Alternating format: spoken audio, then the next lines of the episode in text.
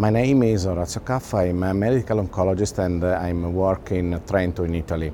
I'm coordinated, I coordinated a phase two randomized trial uh, called the Cheiron study, uh, which was the first uh, randomized trial comparing docetaxel alone or docetaxel plus enzalutamide as first line for patients with metastatic castration-resistant prostate cancer.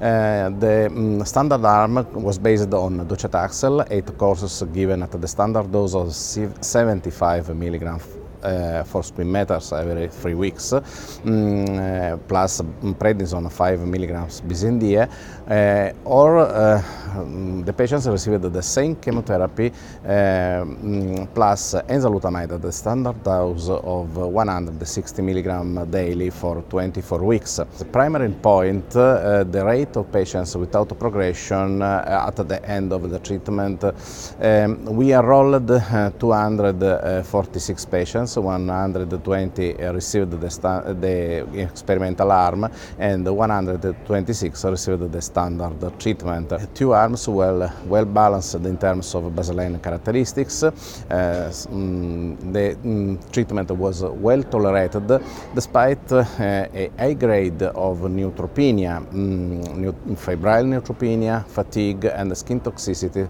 were more frequently uh, observed in the experimental arm. Uh, the study met its primary endpoint uh, since uh, the um, rate of patients without progressive disease was 89% in the experimental arm compared to 73% in the control arm. The, the, difference was statistically significant with um, an increase of probability of response, um, relative probability of response of 22% to a number needed to treat of 6.19.